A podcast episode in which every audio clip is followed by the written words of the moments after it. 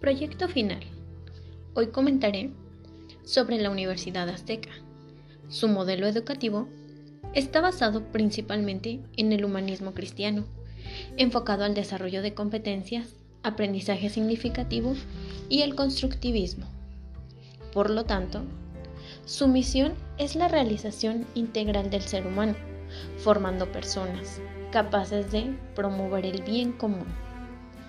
Así deja ver que la universidad tiene la aspiración para querer formar alumnos integrales. Sin embargo, el contexto social, económico y político no lo han permitido.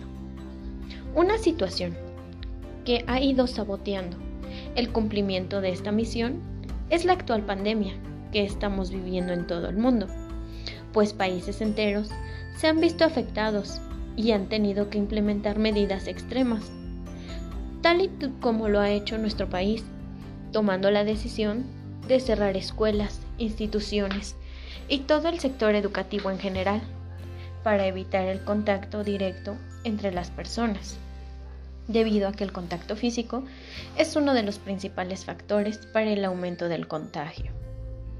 Los expertos en el tema se han encargado de crear nuevas plataformas para poder continuar con sus clases y proporcionar los conocimientos a los alumnos. Sin embargo, es aquí donde la universidad no ha podido cumplir sus expectativas, pues la situación se ve afectada en el comienzo de la pandemia.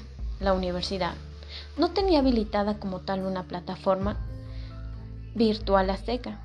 Desconozco las causas de ello, pero cuando los alumnos tuvieron que dejar de asistir a la escuela, respetando la distancia, todo se descontroló totalmente, pues algunos docentes rápidamente reaccionaron e implementaron actividades en distintas plataformas, con el fin de continuar impartiendo sus clases, presentándose problemas como la falta de comunicación, descontento por parte de los alumnos, incertidumbre, estrés y frustración por parte de los docentes, pues ellos también no estaban preparados para una situación así, como la que estamos afrontando.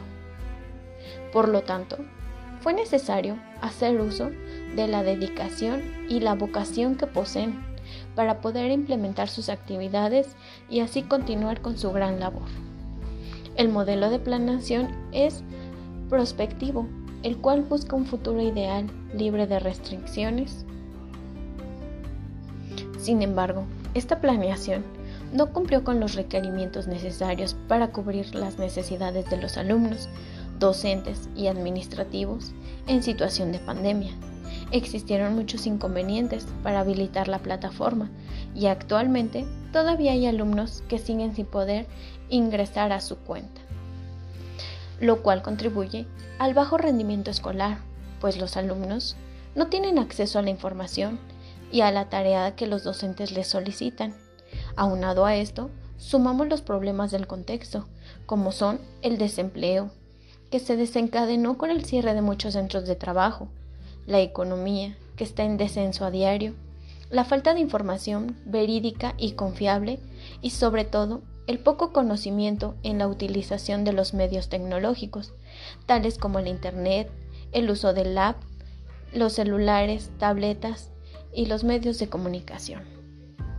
Por tal motivo, se hace la sugerencia de implementar y complementar la planeación prospectiva con la planeación estratégica, que se basa principalmente en la toma de decisiones para identificar cursos de acción formulando indicadores de seguimiento, involucrando agentes de cambio sociales, económicos, locales y se considera a la organización como un total.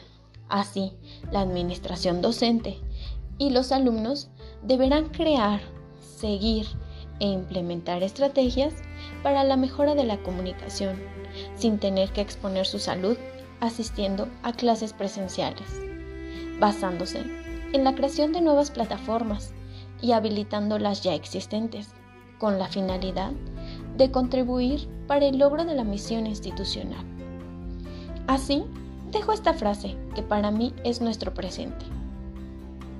Enseñar en la era del Internet significa que debemos enseñar las habilidades del mañana desde hoy. Jennifer Fleming. Muchas gracias. Todavía hay alumnos que siguen sin poder